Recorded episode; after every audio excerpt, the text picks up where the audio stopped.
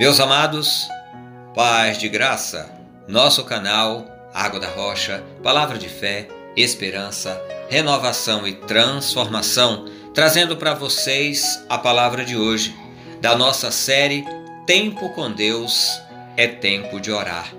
Conhecer Deus requer tempo, tempo de qualidade, tempo de dedicação, pois Deus tem muito a ensinar. Se estivermos dispostos a ouvi-lo, segui-lo, ele poderá fazer coisas incríveis através de nós. Tu não és um Deus que tenha prazer na injustiça. Contigo o mal não pode habitar. Salmos 5, versículo 4. Parece uma contradição com o que diz em Gênesis, que o homem é mau desde a sua meninice. Como então pode Deus habitar o coração do homem? Hoje, falando do tempo com Deus, vamos pensar sobre é tempo de orar. Um desafio para cada um de nós, pois o coração, pois a oração é o momento que eu acho mais lindo e sublime. É quando me abro ao Senhor, pois sei que Ele me conhece então eu abro meu coração, rasgo todo o meu orgulho e deixo de lado o medo. Deixo de lado a vergonha, deixo para trás o meu pecado, deixo aos seus pés tudo que poderia me afastar da sua presença.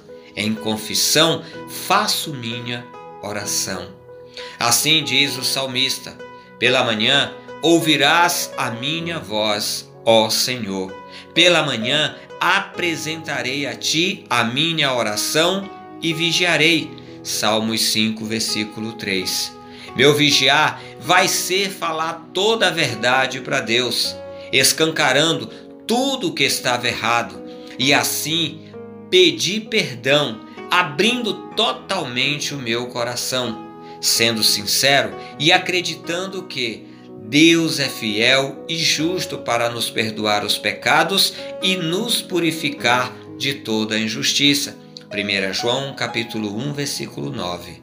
É tempo de orar. Nos permite se achegar até Deus.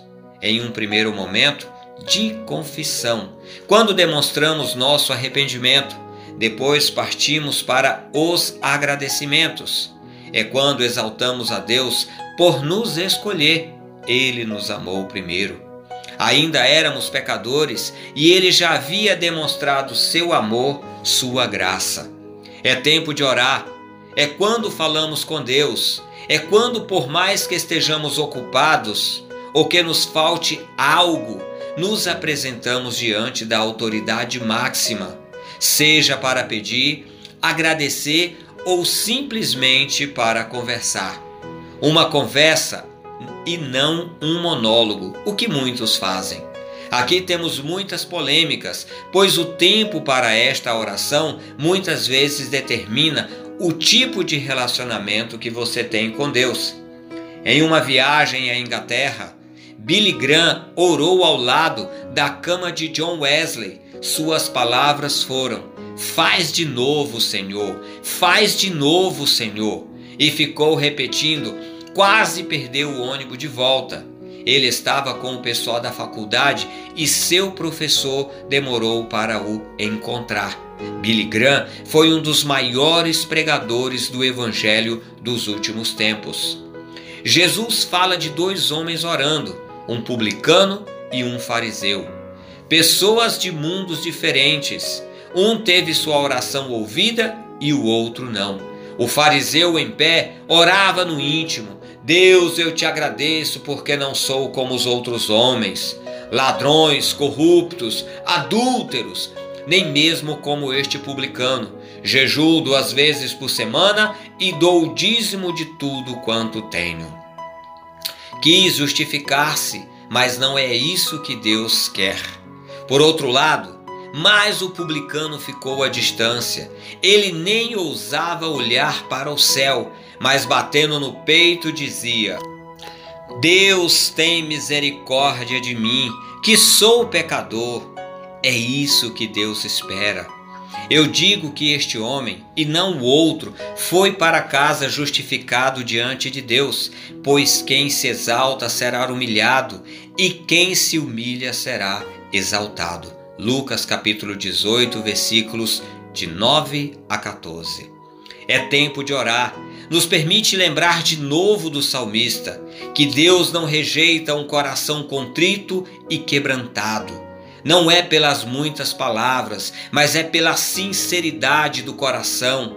O rei Ezequias orou com inteireza de coração e teve sua oração atendida. Daniel orou por 21 dias e também teve sua oração atendida.